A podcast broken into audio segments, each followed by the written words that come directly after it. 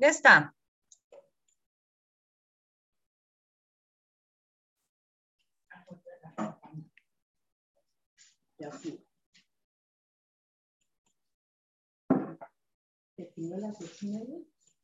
Mm. Buenas noches, mm.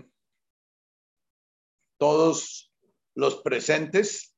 Eh, voy a iniciar porque si no se me olvida después en, el, en la mitad del camino eh, con una, con una eh, anunciecito comercial. El, Richard Moss piensa hacer un nuevo webinar ahorita en este año, entre la mitad del mes de junio y la mitad del mes de julio. Muchos de ustedes conocen ya a Richard. Eh, para los que no conocen a Richard, es una persona que ha hecho un camino interior muy valioso con, con una orientación muy psicológica. Él es médico y, además de ser médico ha hecho un camino muy eh, a través de su, de su propia experiencia de ruptura fuerte interior que lo llevó a, prácticamente como una conversión. Eh, ya hemos hecho dos webinars de Richard aquí en, en, Colombia. ya él viene hace unos ocho años dictando cursos, pero la pandemia hizo que se suspendieran sus cursos presenciales para iniciar cursos a través de este medio. Él, nos propone una webinar entre seis y siete sesiones. Él propone siete. Estamos viendo a ver si podemos hacer las siete completas. El, el costo de, de, esta, la última que hicimos de él fue una webinar gratis que él ofreció con eh, dinero de su fundación pero el costo de esta sí eh, es de unos 200 dólares las siete sesiones, entre 180 y 200 dólares eh, entre seis y siete sesiones. Eh, los que, las personas que estén interesadas en, en, en inscribirse a, esta, a, este curso, a este curso o a este taller, porque es más bien una serie de, los que ya han hecho el, este, este taller con Richard saben que es más un trabajo de meditación que un trabajo de eh, información conceptual, un trabajo de transmisión de conceptos, es más un trabajo de transmisión de experiencias de meditación. ¿Mm? Entonces, los que estén interesados pueden inscribirle a a, Esperanza, a su chat, a su chat privado, eh, contándole que están interesados y, bueno, y, si de golpe quieren proponer si es mejor siete o seis sesiones o qué sé yo, pero fundamentalmente es como contándole quiénes están interesados en eso. Bien, una vez terminado el, el anuncio comercial, eh, que de todas maneras en el momento en que ya se defina, lo colgaremos en el grupo, como lo hemos hecho otros años, en otras ocasiones.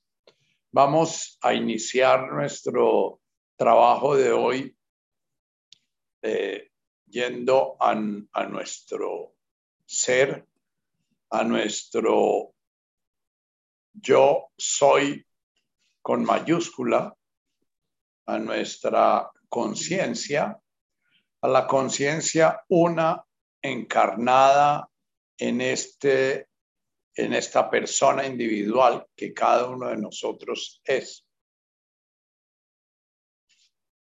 Vamos a utilizar el recurso que nos da Jesús de Tubeihum Lemaskani Baruch Dilhoni Malkutach Dashmaya. Bienaventurado el que está agarrado, el que está centrado, el que está acunado, el que está danzando su respiración conscientemente, porque esa persona está presenciando eh, el orden divino en el mundo manifiesto. Entonces tomas tu aire para entrar en ese ritmo, en esa danza. Tómalo amablemente. Descubre si hay tensión en ese inspirar y sueltas, dejas que salga el aire también amablemente y eres consciente de si hay tensión en ese soltar.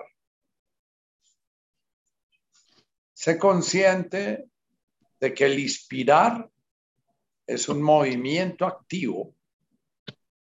En el inspirar, tus músculos respiratorios actúan, amplían el tórax, amplían el abdomen, amplían esas dos esponjas que son tus pulmones para que los alvéolos se abran y pueda entrar el aire, el aire del universo, el aire de nuestro planeta, pueda abrirse la conexión con el universo del cual haces parte.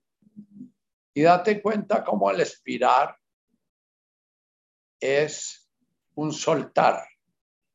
No hay que hacer ningún esfuerzo. No hay que hacer ninguna tensión en el espirar. Los músculos se relajan y la caja torácica se contrae. El abdomen, la pared abdominal se relaja y los pulmones se contraen con su elasticidad natural. tomas el aire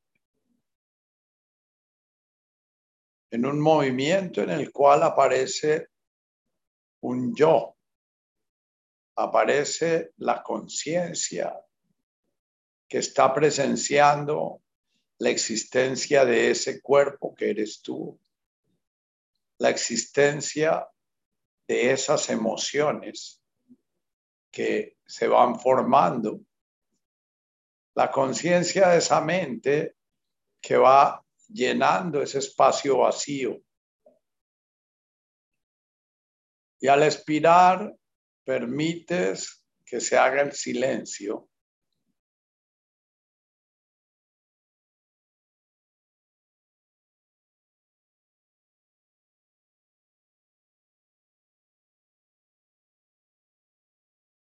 Al inspirar, sé consciente de tu ser, de tu ser corporal, de tu ser emocional, de tu ser mental a través del cual está existiendo la conciencia, tomando forma. Una forma concreta llamada John, Yeya, Hugo, Claudia, Nacho, Esperanza. Y al expirar, vuelves y entregas ese ser al universo.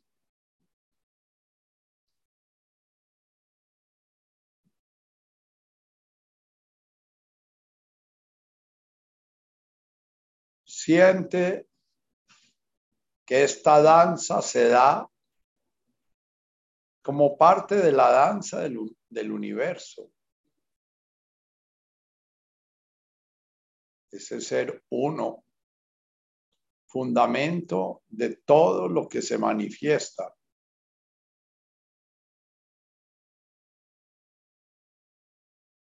Respira a través tuyo, de tu existencia individual, su unidad.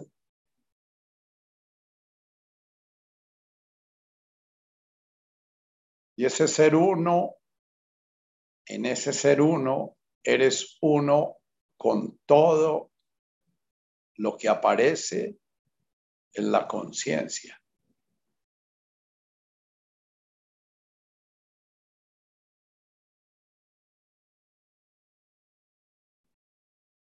Percibe los contenidos en los cuales la conciencia se va manifestando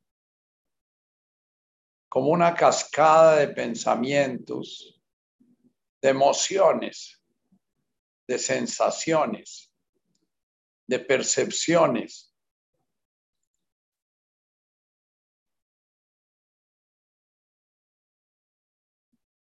Inspiras y al expirar te entregas.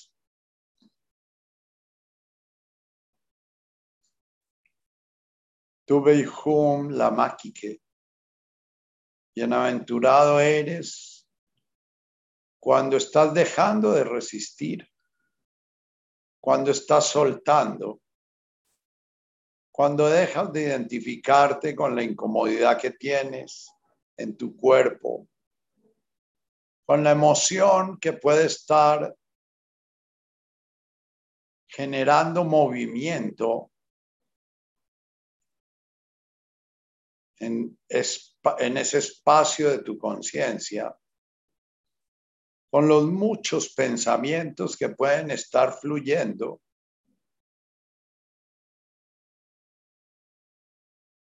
Al expirar,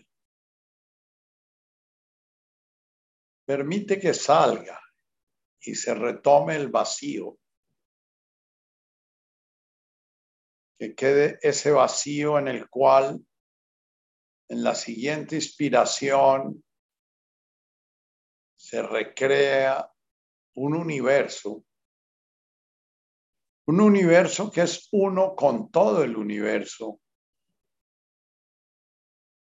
pero que es presenciado desde tu forma individual, una forma individual en la cual se está manifestando la conciencia una,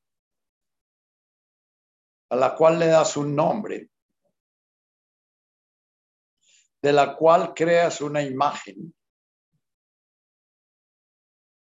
con la cual la mayoría del tiempo te identificas, sintiendo que eres esa forma individual.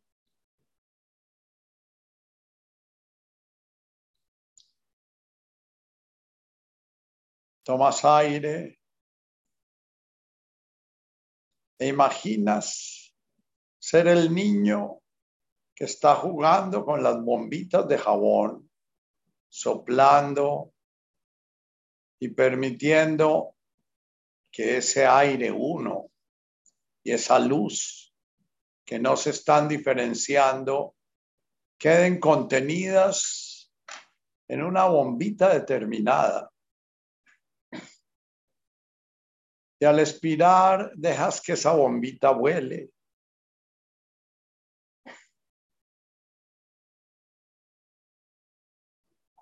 Y se deshaga,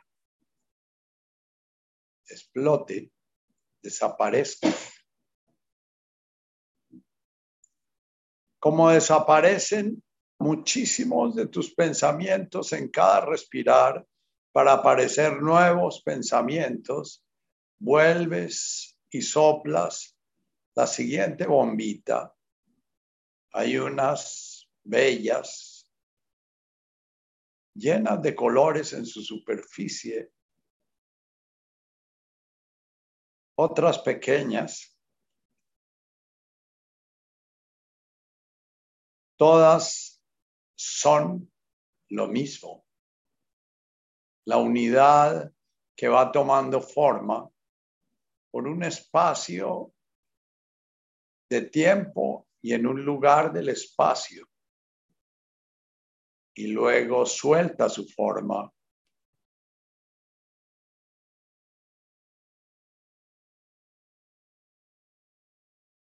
Y en esta imagen, en esta fantasía, contempla tu nacer y tu morir. Contempla tu impermanencia. Contempla tu igualdad en el ser y tu diferencia en la forma. y lleva tu atención consciente a esa igualdad en el ser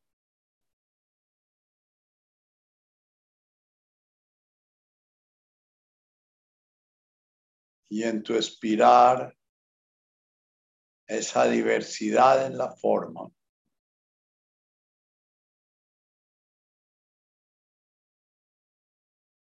Es una danza de creación y aparente destrucción. Pero realmente aparecen las formas y desaparecen sin que en la conciencia haya mutación. Solo hay contemplación gozosa de esa creación y esa destrucción.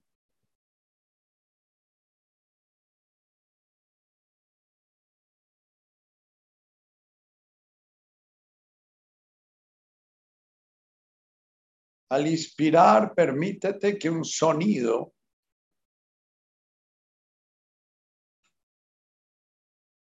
el sonido que damos al ser que no tiene sonido,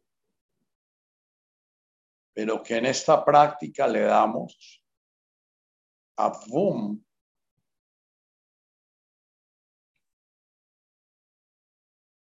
Y al expirar, permite que suene de Boashmaya. Las mil formas todas llevando el mismo ser.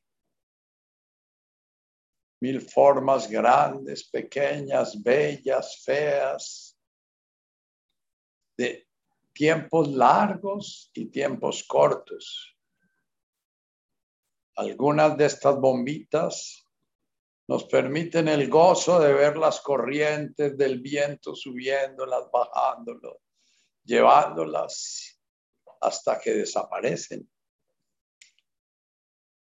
Otras sencillamente salen y descienden y se rompen al tocar la tierra.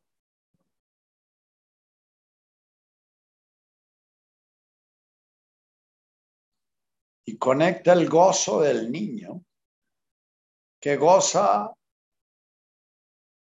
las más bellas, las más duraderas, casi de la misma forma como goza las que van saliendo y van muriendo muy cerca. No hace juicio. No compite por crear la más grande o la más chiquita. Goza el solo gozo de la creación, la contemplación y la impermanencia.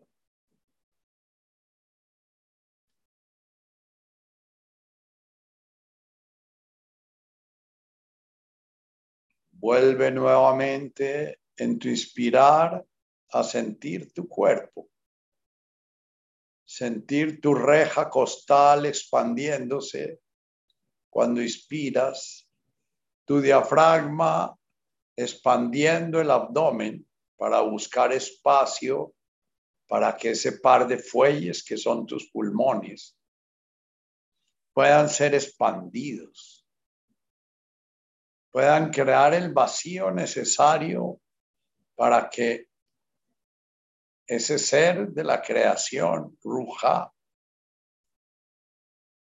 el espíritu, el aliento, insufle la vida en ellos.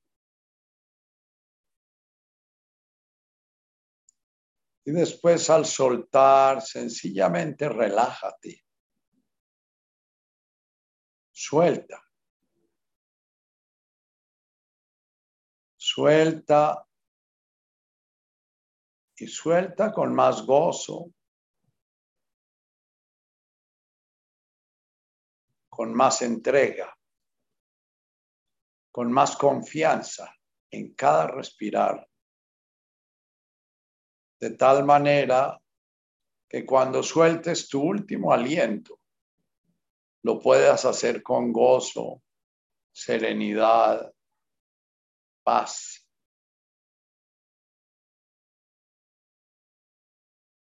Inspiras profundo como un nuevo nacer y sueltas. Permites que ese aliento salga.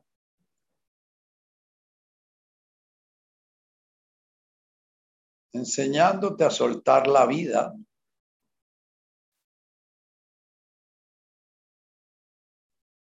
como una creación más de la conciencia encarnada en ti.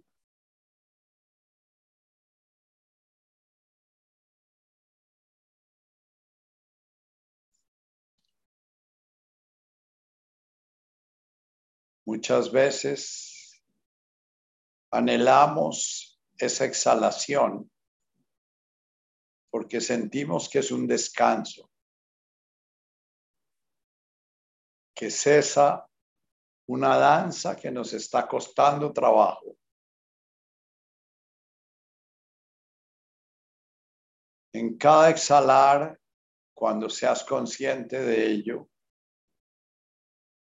date cuenta si es un exhalar gozoso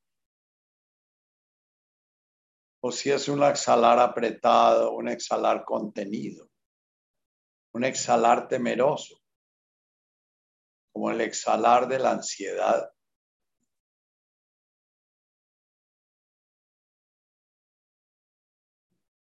Inspirar es nacer, recibir, recibir la vida, recibir el ser, recibir el amor, recibir el cariño. Expirar es entregar el fruto de nuestra existencia.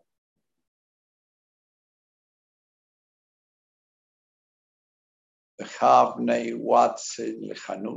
Hanon, boom.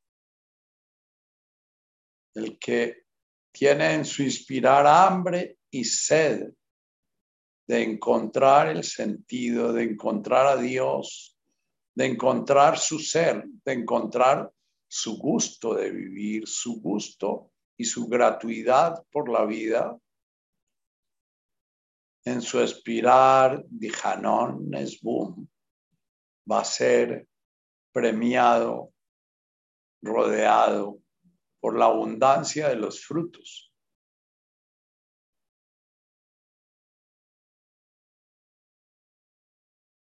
Si no gozamos el dar, nuestro recibir va a ser constreñido.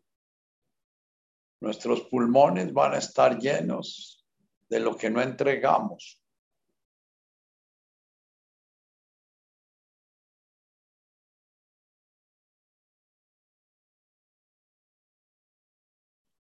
Avum.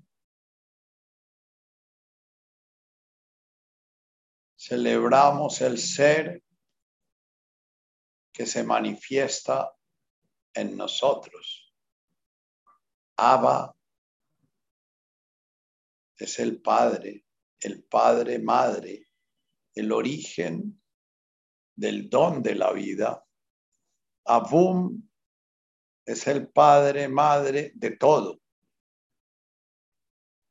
Y cuando Jesús nos habla de Abum, no de Abba, nos habla de que somos uno con todo ser creado, porque tenemos un solo Padre, una sola Madre, un solo origen. Avum de Washmaya es la oración que nos conecta con nuestro sitio en el universo, nuestro sentido en el existir, el sentido de nuestro recibir. Y el sentido del dar.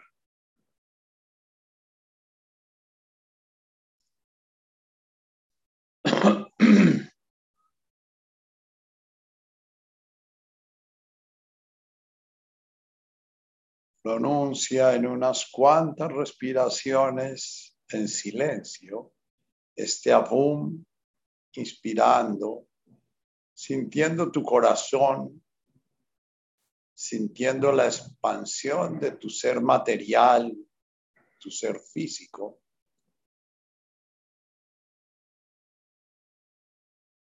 Sintiendo la presencia de ese ser uno en tus emociones.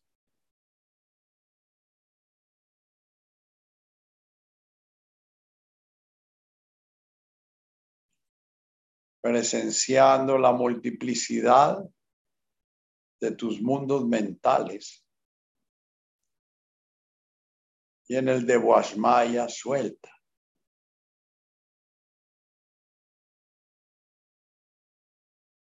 Entrega.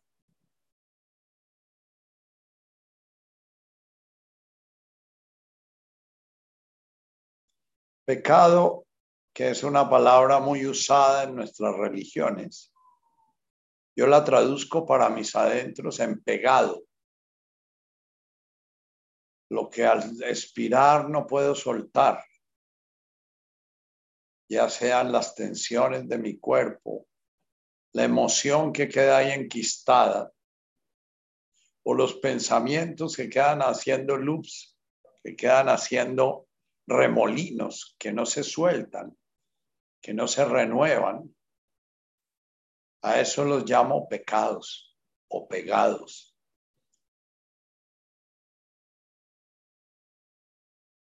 Y son el fruto de ese ego que quiere generar un yo diferente, distinto, conglomerado, pegado que se distancia de la realidad porque quiere ser como Dios, quiere ser uno.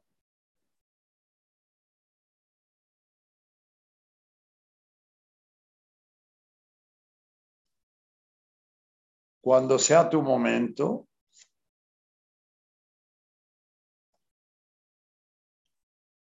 abres tus ojos das gracias.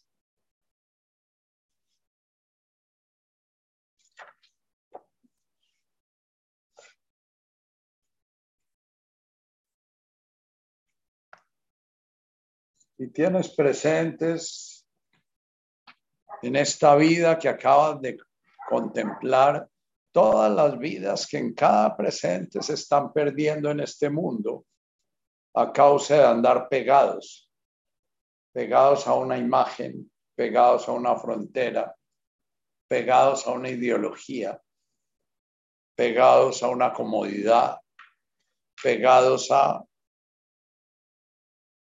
Los pegados son los que nos llevan a la guerra.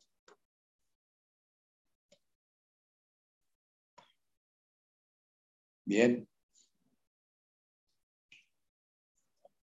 Vamos a seguir leyendo el texto que comenzamos de Jean-Yves Leloup.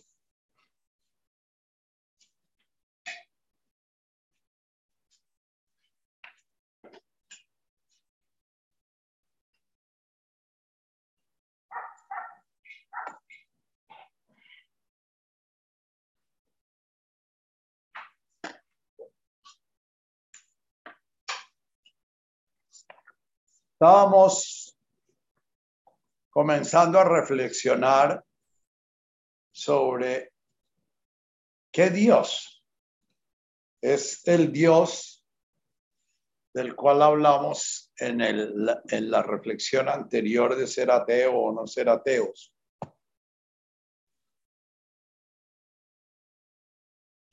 Y leíamos el último parrafito que leímos es, si Dios no es para nosotros una experiencia, una libertad en el corazón de nuestros condicionamientos, de nuestros pegados en lo, en lo que estábamos hablando ahora, lo que nos lleva a estar contraídos, temerosos, atrapados, son las cosas que vamos pegando para generar una imagen sólida de nosotros mismos Lo opuesto de eso es la libertad del corazón, es estar pudiendo en cada expirar sentir que la bomba se va y que si hay un aire que le eleva, la lleva y gozamos. Y que si se va derecho para el suelo porque estaba muy cargada de, de, de, jabón o muy poco, con muy poco espíritu, pues la vemos caer al suelo y vemos cómo revienta y, sencillamente presenciamos ese proceso de nacer, morir, de vida y muerte, ¿no? Un ligero beso en el corazón de nuestra falta de aliento. O sea, experimentar a Dios es experimentar una expansión de nuestro aliento. Es experimentar un ritmo en nuestro aliento. Es esperar un eh, experimentar un gozo en nuestro aliento. Si esto no es así, no es más que una palabra, una palabra que se ha utilizado para cometer todo tipo de opresiones y crímenes, pero también de actos nobles, valientes y pacientes. O sea, en nombre de Dios se han hecho cosas muy bellas y en nombre de Dios se hacen cosas muy feas. Pero igual si el nombre de Dios no es una experiencia, por más bellas cosas que se hagan, es algo muerto. La palabra Dios proviene del latín dies, que significa día. Cuando yo digo Dios, hablo del día, del día luminoso. Digo que el fundamento del ser es luz luz clara.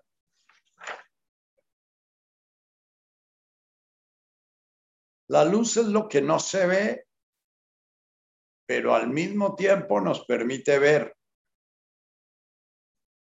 Mas la luz es pura cuando más transparente es. Cuanto más transparente es, menos la vemos. Como no se ve la luz en los tiempos de niebla, tampoco se ve, entre comillas, a Dios en los tiempos de confusión mental e idolatría. Eh, en esta época no vivimos la idolatría que se vivía antes. Nuestros ídolos se han vuelto precisamente nuestros yoes, nuestra imagen de nosotros mismos y lo que en francés y en inglés hay dos términos para recibir, para definir, para hablar del yo. En español no se usa el mí o el mío como una forma de hablar del yo, pero en francés se dice le moi, en inglés se dice mi no se dice en la mandala del ser el hay, sino el mí. El mí es la imagen que nosotros nos hacemos de nosotros mismos, con la cual nos identificamos, mientras que el yo es el que ve, el que oye, el que entiende, el que permanentemente se está transformando, porque tú eres tu, yo es distinto cuando está oyendo esta charla o cuando está viendo una serie de televisión o cuando está caminando una montaña o cuando está amando, cuando está en un encuentro sexual con una persona amada. Cada yo de esos es completamente cambiante como las bombitas de jabón. Mientras que el mí es mi mujer, mis hijos, mi casa, mi carro, mi título, mi dinero, mi país, mis fronteras, mi... El yo el yo soy nunca va a la guerra porque no defiende nada. Mientras que el mí nos está llevando permanentemente al miedo, al temor, mi clase social, mi estructura política, mi partido, etcétera. Es el mí, es el objeto de la idolatría. Le moi, el mí del inglés. Es todas las historias con las cuales me identifico, mi pasado, mi futuro, mi familia.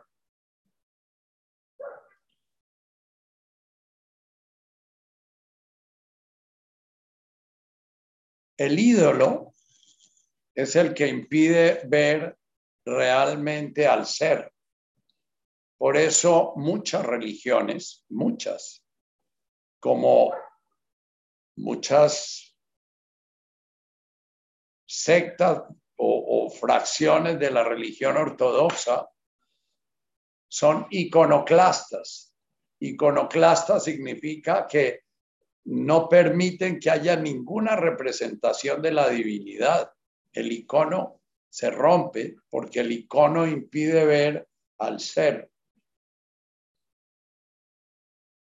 En el budismo zen, por ejemplo, la imagen nunca representa la, a, ninguna divinidad, la imagen siempre representa un estado de conciencia.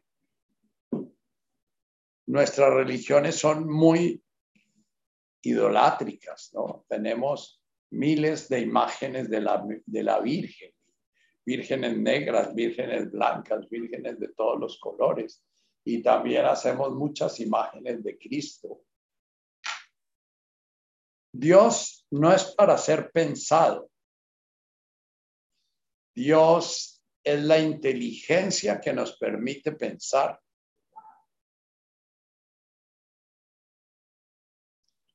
Dios es una, el ser manifestándose, es una acción, no es un objeto. Entonces no puede considerarse una inteligencia, ni tener inteligencia. Dios se manifiesta en la inteligencia, permitiéndonos ser inteligentes. Dios no es para ser amado. Dios es el amor que nos permite amar cuando estamos realizando Dijanon Nesun la la bienaventurado, el que es puro de corazón, porque ese ve a Dios, a lo que nos estamos refiriendo es que esa persona ya es puro amor, esa persona está expresando el amor, está expresando a Dios. Y cuando sembramos la paz, la Islama, también somos llamados hijos de Dios. ¿Por qué? Porque nuestra vida está mostrando a Dios, manifestándose en la criatura llamada ta, ta, ta, ta. Nadie lo ha visto nunca, porque la luz no se ve. El que ama habita en Dios o es la manifestación amorosa de Dios consciente. Y Dios habita en él. O sea, él es consciente de la presencia divina realizándose en él. Conocemos a, Dios solo por participación, siendo en, eh, o existiendo, existir viene de dos palabras latinas, ex y estare. En latín, estar es el ser que se está manifestando y existir es el ser que se manifiesta, digamos, fuera de sí o fuera de su deidad, volviéndose algo. Siendo o existiendo, participamos del ser, y aquí pone Yahvé, pero Yahvé no es pronunciable en, hebreo original porque Yahvé no tiene, no tiene vocales. Y, y, es una palabra que se escribe para no ser pronunciada porque el nombre de Dios no es pronunciado. Sin embargo, eh, después en la tradición ya lo fuimos nombrando y entre más lo nombramos, más lo perdemos como experiencia y más lo volvemos objeto. Siendo inteligentes, se participa del ser que es la inteligencia. Información creativa. Fue llamada en la mística de los primeros cristianos el logos. El logos en el Evangelio de Juan es la palabra que surge de, del ser que crea el universo. La palabra crea. Por eso para, para toda esta mística gnóstica de, la época de, Juan, eh, la palabra tenía tanta, tanta significación porque a través de la palabra se crean universos. En el amor en el amar. Sencillamente estamos participando y manifestando el amor incondicionado. Tuve lan rahmane, de leihum neihum rahme, dice la, la quinta bienaventuranza. Bienaventurado el que es amoroso, misericordioso, compasivo, porque esa persona es Rahme, de Leihum Neihum Rahme, es de alguna manera Dios manifestándose en el amor. Esa, este autor es un autor que utiliza eh, en lugar del arameo como fuente de su reflexión, usa el griego, porque él parte del, de, la, de la exégesis católica que plantea que los primeros textos eh, escritos sobre Jesús se escribieron en griego. Y, realmente el texto arameo que nosotros hemos estado estudiando eh, eh, es un texto que fue escrito a, a partir de fuentes griegas, pero por la iglesia copta, que buscaba el sentido más prístino, más, eh, más eh, puro de lo que después fue el griego y después fue eh, el latín. Entonces, ágape es el término usado en las escrituras para hablar de el Dios manifestándose como amor. Dios no existe, no es, no, no es fuera de él. Dios es. Si Dios existiera como todo lo que existe, Él algún día debería dejar de existir, dejar de ser. Así todos los dioses investidos por nuestras adoraciones ciegas de su existencia son ídolos. El Dios verdadero no existe y toda apropiación de lo verdadero es una fábrica de ídolos a veces mortales y peligrosos. Mi Dios no es tu Dios. Y en el nombre de este Dios que uno tiene, todos los delitos están permitidos. Si Dios existe, todos los delitos están permitidos. O sea, si Dios es un un big boss, si Dios es un gran cacique, si Dios es una, un ser individual existente, todos los delitos están permitidos en nombre de ese ser. Y eso es lo que está pasando. Si no los cometiéramos en nombre de Dios, ciertos crímenes no serían posibles el hombre no sería suficiente para inspirar eso en el hombre. Tantos horrores, tantas fosas comunes y asesinatos de inocentes.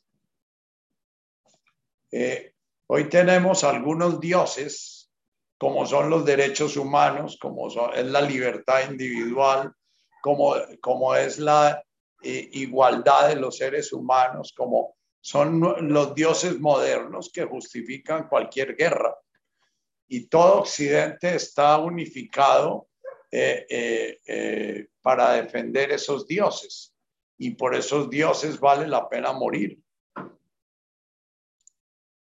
Eso es idolatría. es la idolatría liberal en que se cambian los antiguos ídolos de los romanos o de los griegos o de los por dioses que son imágenes que tenemos de la realidad que sentimos que tenemos que defender. Nada en el orden manifiesto va a ser permanente, va a ser estable, va a ser, eh, eh, va a ser duradero. Luego, no hay nada en el orden permanente que haya que, que merezca invertir la vida en eso, ¿no? Afortunadamente Dios no existe. Todo lo demás existe. Solo Dios no existe. Como la luz que no es una cosa entre las cosas, como el ser que no es un ser entre otros existentes, como el amor que no es un amor entre nuestros amores. Este Dios se resiste a ser un objeto de nuestro deseo.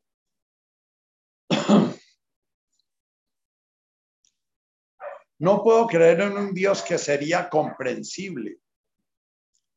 O sea, un Dios que pudiéramos comprender. Porque la comprensión es la forma como la inteligencia integra la realidad manifiesta.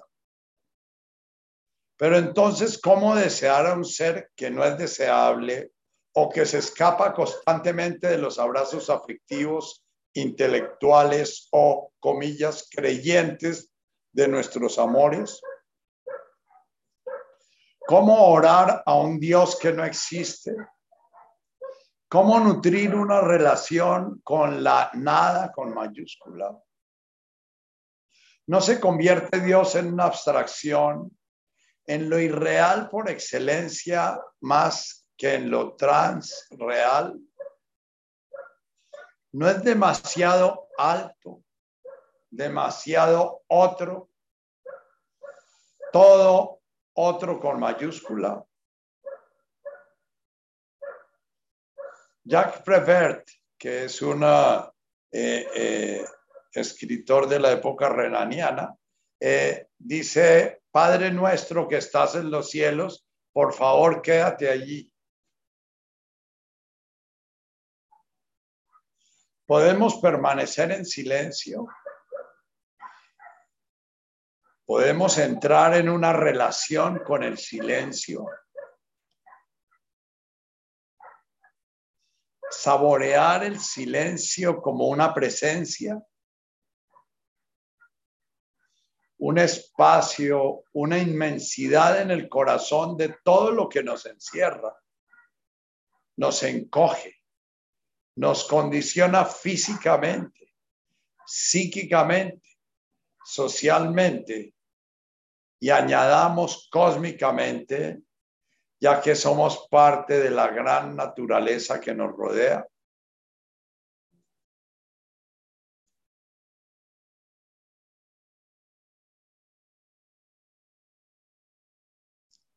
El vacío no se hace, siempre está ahí cuando no lo llenamos de nada. El silencio no se hace, siempre así, cuando no lo llenas de ruidos, palabras, pensamientos o recuerdos. La página en blanco siempre está ahí, bajo nuestros grafitis o bajo nuestras sagradas escrituras. La realidad que ponemos bajo la palabra de Dios quizás está en este silencio, entre líneas, entre palabras, entre inspiración e inspiración. Toda meditación invoca desde la palabra el silencio. Es una paradoja. Toda meditación es una forma de ir a través del ruido a descubrir el silencio desde el cual nace el ruido.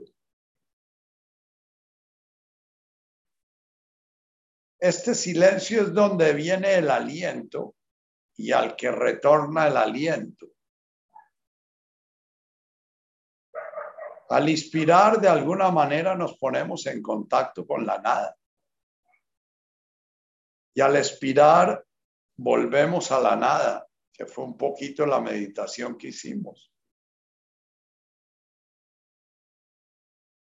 Este silencio de donde viene el, el, aliento y al que retorna el aliento, de donde sale el pensamiento y a donde regresa el pensamiento, Meditar es estarnos dando cuenta del vacío en el cual aparece el pensamiento y del vacío en el cual se sume el pensamiento como la bombita de jabón que aparece, crea una realidad en el tiempo-espacio y luego desaparece y se vuelve nada.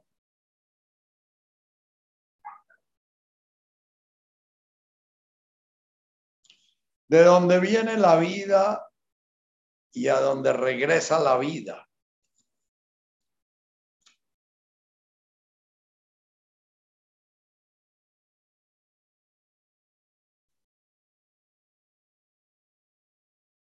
Algunos pensadores explican la reencarnación como el pensamiento obsesivo, ¿ya?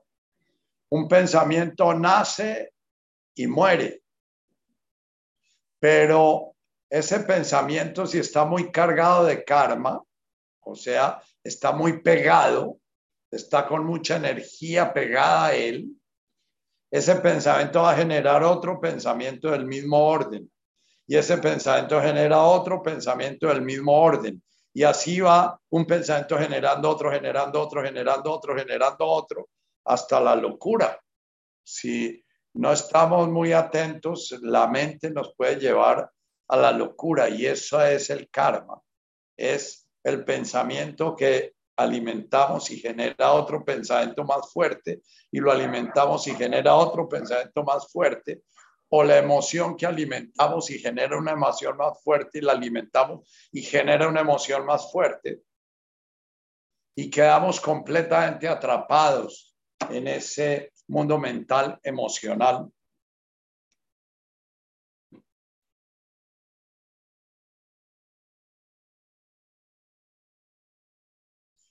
No es este silencio al que Jesús llamó su padre, Abba,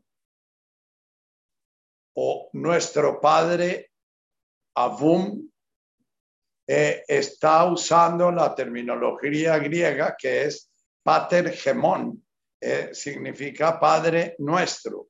En arameo realmente Avum no significa nuestro Padre. Avum se refiere a, a la cualidad, la padreidad o la maternidad, la cualidad, el ser que genera amorosamente. Eh, cuando Jesús utiliza el término Avum en lugar del término Yahvé, está dándole una connotación amorosa a Yahvé. Yahvé es la nada de la cual sale todo. Yahvé es el no mirable, el no, el no, el no tocable, el no, el no comprensible. Eh, eh, yo soy el que soy y punto, ¿ya? O, o el ser que es, ¿ya? Eh, Jesús transforma eso en avum, dándole una connotación de como de paternidad, patermaternalidad, lo que después va a celebrar en la Rahmane de, las, de la quinta bienaventuranza. Ram es un, el origen de la, la, imagen primitiva de donde viene eh, la palabra, eh, el sonido Ram, es el gran útero, es como la gran fuente de donde todo está surgiendo. Tuve Humlan Rahmani, que es la cualidad creativa esencialmente amorosa. Si nosotros de alguna manera comenzáramos a buscar esa experiencia es cuando yo rezo mi oración de Santa Teresa, heme aquí, dulce amor, dulce amor, heme aquí. Eh, como estos místicos sentían profundamente a Dios como el dulce amor, ¿ya? En donde te escondiste, amado, y me dejaste con gemido, como el siervo huiste habiéndome herido, salí tras ti clamando y era sido. Si nuestro Padre nuestro nos llevara al menos a comenzar a desear el gustar ese amor, ese abum, esa pater, generadora desde el amor, porque es completamente distinto eh, un creador que crea como causa primera de Santo Tomás, causa causaron la causa de la causa, sencillamente como una cosa filosófica que un creador que crea desde el amor, desde la necesidad de que eso que se llama amor sea el orden del universo. Al que Jesús llamó su Padre o nuestro Padre, la fuente de su ser, por primera vez en toda la mística hebrea, viene alguien que llama a Yahvé, a Elohim, a Elohim, a Jehová, a todos los nombres que tenía Dios, por primera vez alguien se atreve a llamarlo Avum, que es como Padre de todos nosotros, Padre de todo lo que existe, Padre, Padre en el amor. Eh, eh, en nuestra mentalidad moderna, con, con mucha quisquillosidad de género, preguntarán, bueno, ¿y por qué padre y no madre? ¿no? Eh, se refiere, no tiene género, dice Neil Douglas. Avum es una, una raíz que invoca la posibilidad de, del amor generar universos visibles. La fuente de su ser, su pensamiento, su palabra y su acción el lugar desde el cual fluye el ser, el pensamiento, la palabra y los actos correctos. El acto humano creado, ajustado a su fuente divina creada. Un deseo muy humano y sin embargo en sintonía con el deseo mismo de la gran vida con mayúscula en nosotros. Un rezar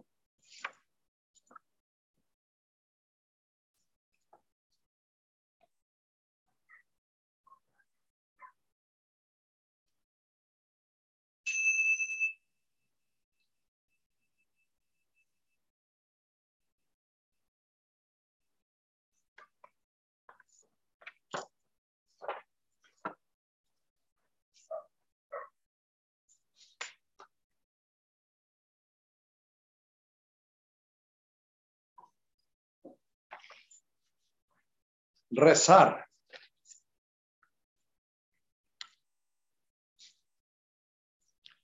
Eh, si van apareciendo reflexiones o dudas, recuerden que las pueden ir poniendo, anótenselas por ahí, después los, lo ponen o en el chat de meditación o, o, en el chat de meditación, porque dice la tata que el chat de, de, del Zoom se borra.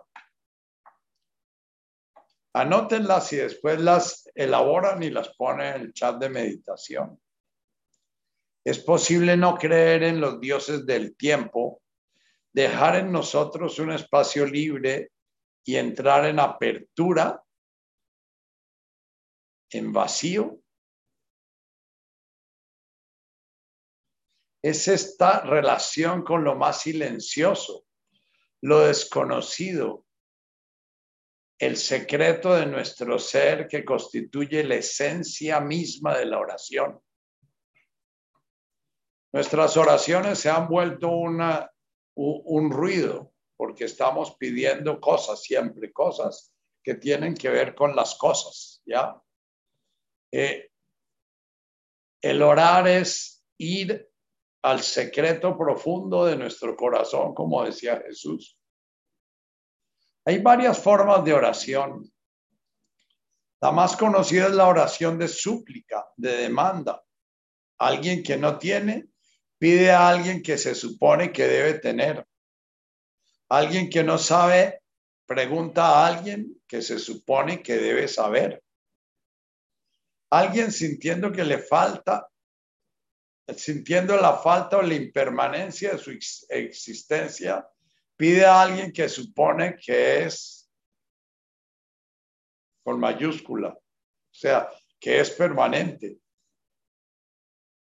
Meister Eckhart estaba hablando de este Dios a quien pide, constantemente sin cansarse, como una vaca lechera o una abuela que supone que llena a los infantes y a los desamparados que somos.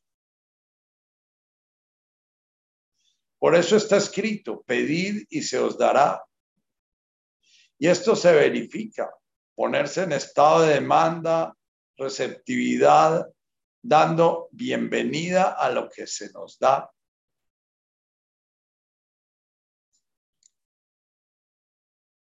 Eh, fundamental. Cuando yo pido, yo con frecuencia le digo a, a Espe que en la oración de Santa Teresa la pronuncio con mucho miedo, ¿no?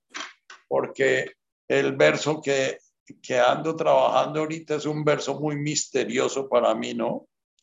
Eh, dice, ¿qué mandáis hacer de mí? Dadme vida, dadme muerte. Dad salud o enfermedad. Honra o deshonra me dad. Dadme guerra o paz crecida. Flaqueza o fuerza cumplida. Que a todo digo que sí. Cada vez que pronuncio esa oración, siento temor y digo, ¿qué estaré pidiendo? ¿Y por qué esta oración me suena tanto? Si de alguna manera es como opuesta a lo que mi parte niña, mi parte infantil eh, eh, eh, pediría, ¿no? Y anoche estaba con una migraña y decía, ¿será que me están dando salud enfermedad? ¿O será que me están haciendo caso a mi, a mi oración.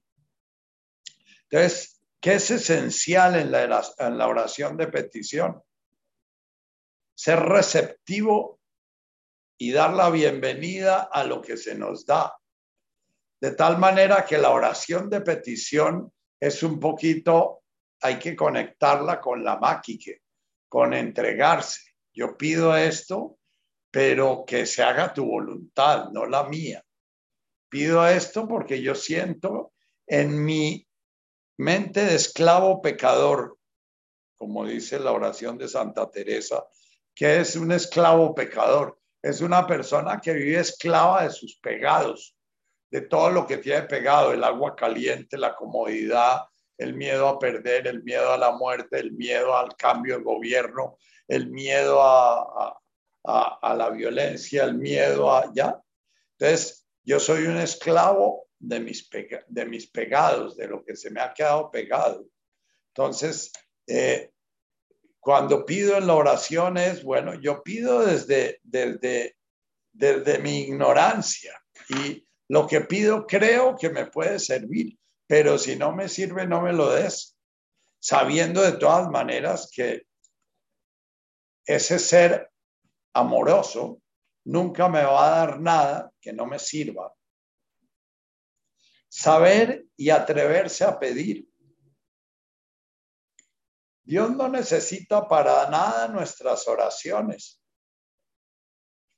sino que nuestras oraciones nos abren a Él. La súplica es una espina en nuestra autosuficiencia nos hacemos vulnerables al otro con mayúscula. En la, en la teología judía, que este hombre eh, tiene mucho en su reflexión de teología hebrea, la esencia de, de la, digamos, del camino de la religión hebrea, de la religión judía, es que es la relación de una criatura con el otro absoluto. Entonces, si nos hacemos vulnerables al otro en la petición y esta, en esta vulnerabilidad florece nuestro deseo.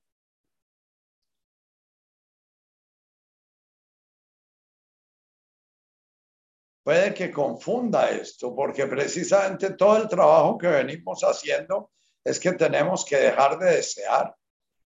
Pero orar precisamente es poder llegar a tu Lailein de Lailein that came Levon, llegar a tener la pureza del corazón.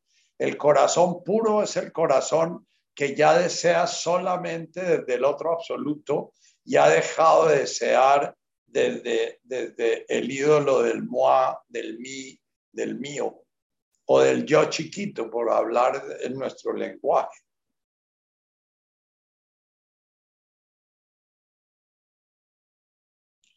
Vamos a ver cómo orar es alimentar el deseo de trascender, es alimentar el deseo de la realización, es el alimentar el metul de nuestro Padre nuestro, metul del Aje Balkutaj, es por, el, por este anhelo que tiene toda la creación de llegar a la conciencia de la unidad ese metul, ese deseo de Dios, ese en donde te escondiste, amado, acaba de sanarme ya de ver o no quieras enviar de ti más mensajero.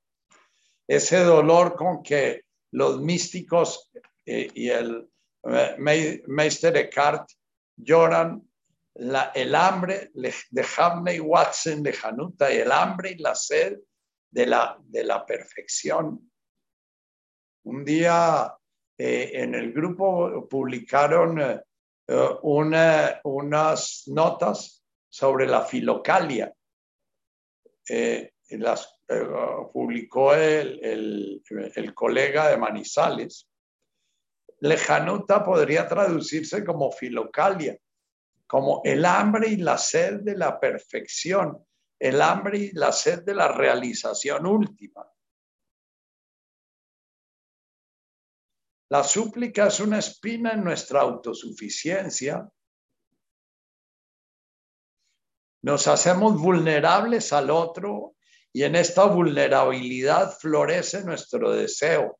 Voy a, eh, imaginen que ese deseo va con mayúscula, porque no hay, eh, yo lo llamo en castellano el anhelo, y lo diferencio del deseo, así como diferencio el querer del amar. El, el anhelo nace del amor con mayúscula, el deseo nace del amor con minúscula. Lo que yo quiero es deseo, lo que yo anhelo es amor. Ya está respondida la solicitud si nada llena este deseo con el con el yo no sé qué, pero lo calma y lo guía.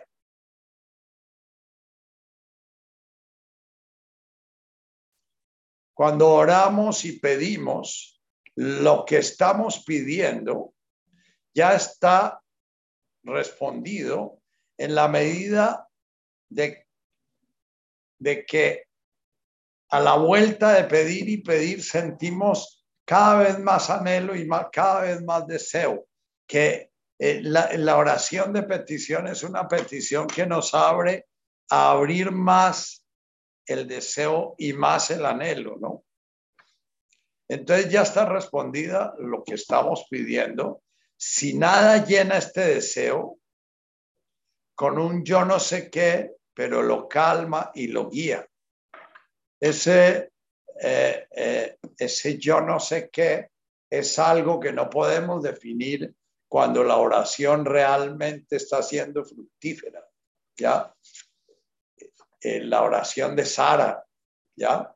Que da como origen a Isaac, la oración de, de la persona que realmente ora desde lo profundo del corazón. Sin duda, un indicio de mayor madurez es la oración de alabanza. Ya no, no solo se trata de mendigar o de pedir, sino de ofrecer y dar. La alabanza es la respuesta de la flor al sol. La flor abriéndose alaba a su creador. La flor siendo flor en su plenitud está haciendo una alabanza. Nuestra realización es una alabanza al creador a ese ser que se manifiesta en nosotros. En esta apertura de la boca y del corazón, una alegría muy particular puede darse a través de vivirla y cantarla. En nuestra liturgia hay una palabra muy bella que es aleluya y gloria. Son dos palabras de alabanza. Eh, el aleluya es un grito de júbilo, aleluya por la vida que, estoy viviendo, aleluya por ser y existir en lo que soy, aleluya por pertenecer a este, a, este universo. Eh, la primera en nuestra liturgia se representa en la palabra Kyrie eleison. Eh, es el, eh, el ser que, que pide a su Señor poderoso que, que lo tenga en cuenta, ¿no? Pero el Kyrie eleison es muy bello porque no se pide nada concreto, Señor, sino Kyrie eleison. Por favor, tenme en cuenta. Por favor, no me olvides. Vuestra soy, pues me criaste. Vuestra, pues me redimiste. Vuestra, pues me llamaste. Vuestra, pues me esperaste. Vuestra, pues no me perdí. Ese es el Kyrie eleison, ¿no? La alabanza es el gloria y el aleluya. La oración de alabanza, simple gracias, acción de gracias o júbilo de ser, testimonia, testimonia, da testimonio, afirma una relación de nuestra humanidad. Nuestro ser relativo reverdece frente a la luz pura, dijo el Meister Eckhart. O sea, cada vez que realmente sentimos o experimentamos la presencia, porque es que eh, eh, la palabra sentimos es muy corta, que experimentamos la presencia de la conciencia del yo soy, estamos haciendo una oración de alabanza. Por favor, gracias. Oración de petición, oración de alabanza. Es el alfabeto, la B, A, va de la cortesía que no siempre, eh, que no siempre se enseña a los niños. Orar es ser cortés con la vida, saber pedirla como se debe y saber agradecerle. También hay que saber pedir perdón, pero ya es difícil. Es reconocer en su falta. Pedir perdón es reconocerse en sus carencias. Estos límites que añadimos a nuestros límites, estas negativas de amar que sumamos a nuestras dificultades de amar, hay que saber pedir perdón a la vida por ser tan lenta en creer en el infinito, que el infinito puede florecer, disfrutar de sí mismo dentro de los estrechos límites que somos.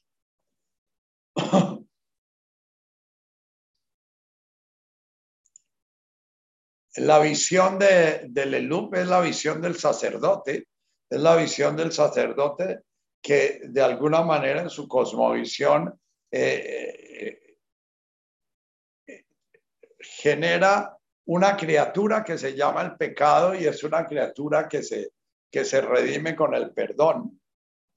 La visión que veíamos en, en, en, nuestro eh, eh Clan Kauben es más la visión de despegarnos de lo que nos hemos pegado.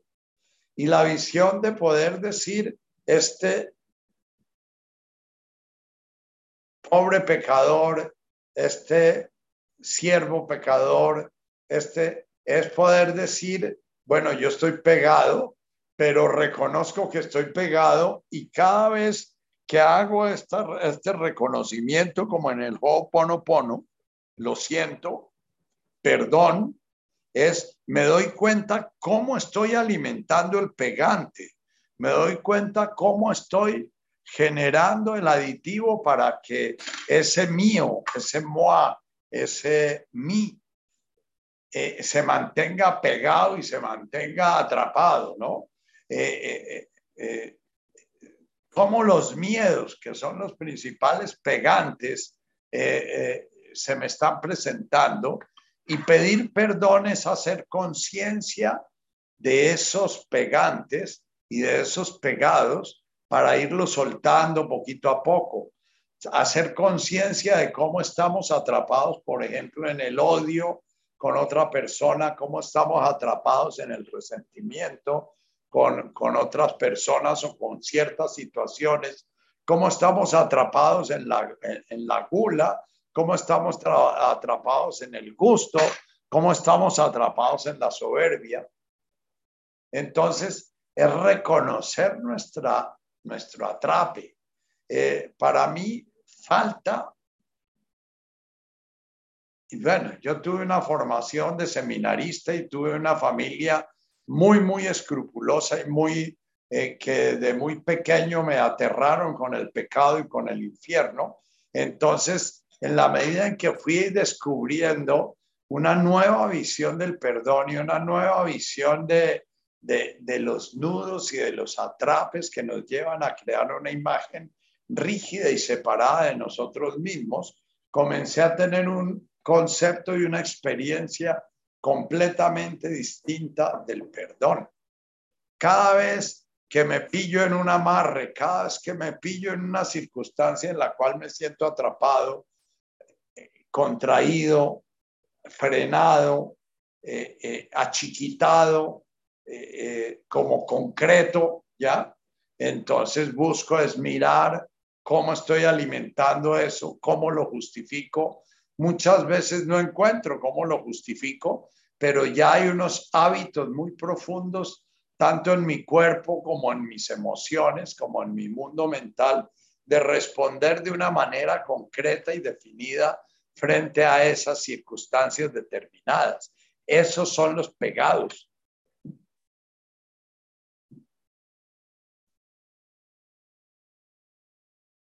Entonces, por ser tan lenta en crecer, en creer que el infinito puede florecer, o sea, la duda, hoy trabajaba con, con una persona y le decía que en el budismo las, los pegados se clasifican en tres grandes grupos, el apego, la aversión y la duda, y las emociones neutras, que es la apatía, ¿ya?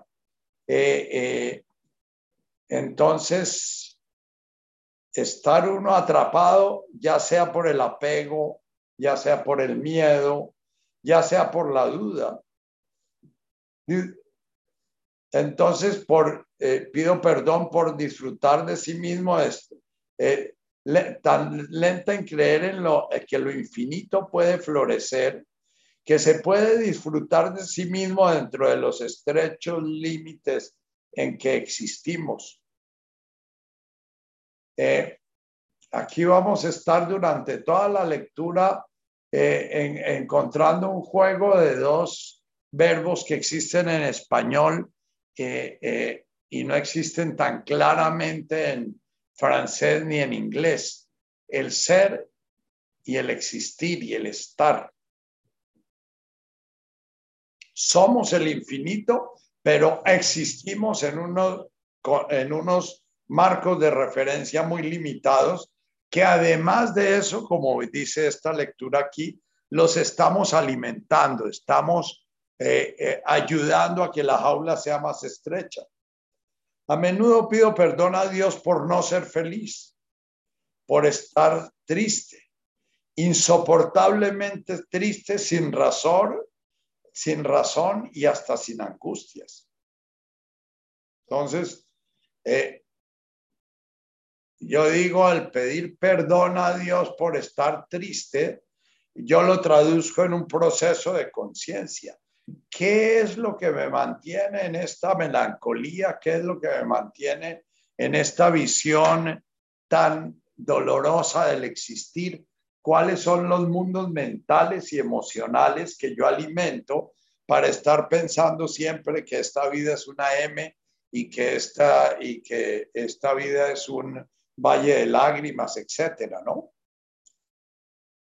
Eh, y hay cosas que tengo que trabajar en mi mente y hay cosas que tengo que trabajar en mi emoción, pero hay cosas que tengo que trabajar en mi cuerpo, porque si yo viví una infancia triste, porque ese fue el contexto que, en que aprendí a vivir, voy a tener que comenzar a bailar con mi cuerpo y comenzar a correr con mi cuerpo para sacar de adentro del cuerpo la melancolía que aprendí en mi cuerpo desde niño. Perdón por no amar la vida que se me ha dado en una forma limitada, corpórea, con estos años que me arrugan, pesan mis pasos, me hacen perder la memoria, la memoria de la risa que susurra dulcemente en las fuentes hace latir la sangre y agita unas sacudidas alegres, eh, agita unas sacudidas alegres en esos mundos bajos, entre comillas. Está, que pienso que hace una metáfora a sus años mozos de energía vital. Por favor, gracias, perdón.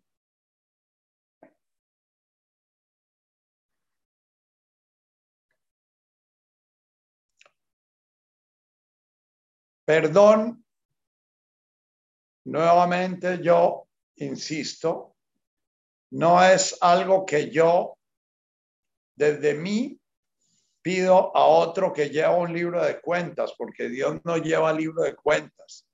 Perdón es algo que desde mi conciencia exploro, desde mi conciencia reflexiono para ver de qué cosas puedo irme soltando porque de alguna forma sí es posible llegar a la felicidad. Y si veo que estoy rezagado, es porque de alguna forma en mi camino he sido muy complaciente con mis pegados, con todo lo que me tiene atrapado. Por favor, gracias, perdón, son tres palabras infantiles que declinan y rezan de mil y una manera. Y luego está más suave y más fuerte también lo que los antiguos llamaban adoración. Solo estar ahí con todo tu cuerpo, con todo tu corazón, con toda tu mente estar ahí, dejar ser al ser que me hace ser, ahí. Darle a él el lugar, ofrecerle mi cuerpo, mi asiento, la alfombra de todos mis sentidos y experimentarme finalmente como la morada del silencio una casa para albergar el viento y respirar su presencia.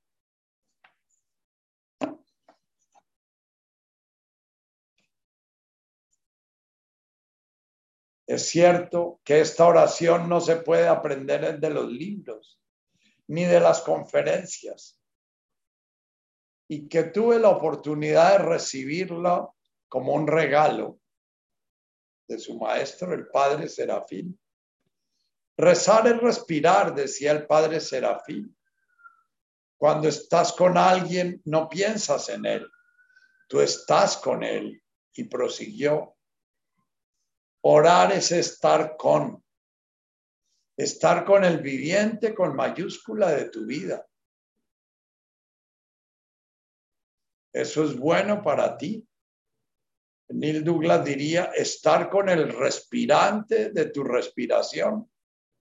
Ala Harruja es la estribillo que pone Neil Douglas en la primera bienaventuranza. Es permitir que el universo respire a través de ti.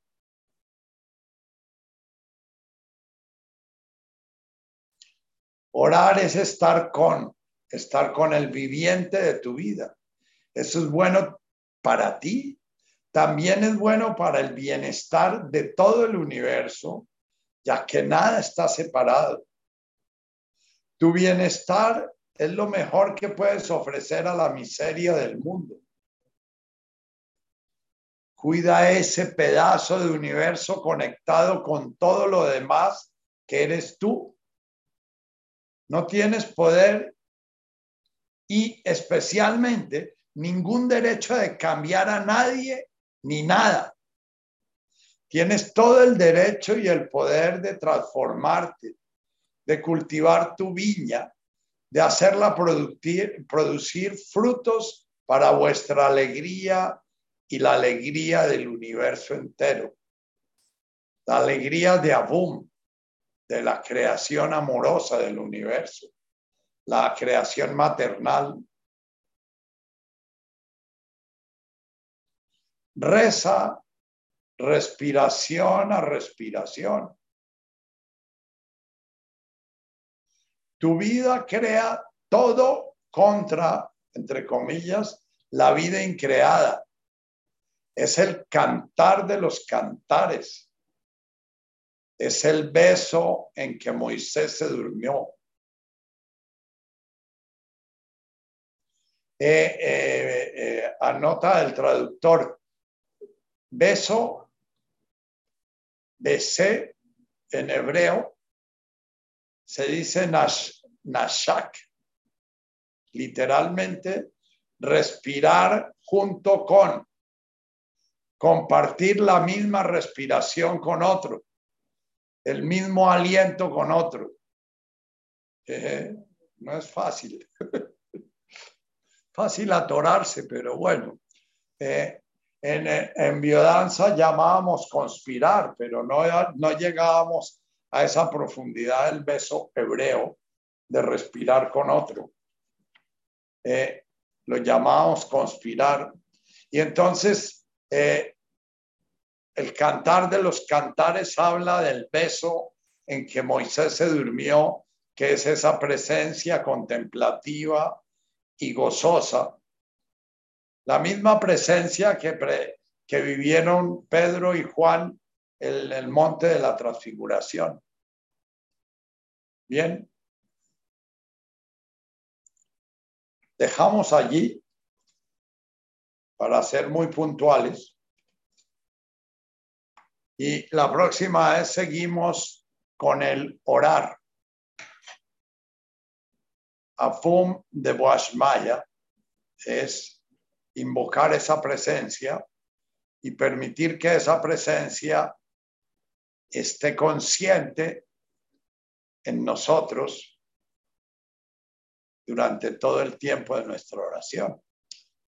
Por hoy me despido, Tatica. Podemos ya abrir micrófonos y me encantaría, si esta lectura está despertando inquietudes, que se den permiso de comunicarlas, porque vamos a enriquecer la lectura con sus inquietudes.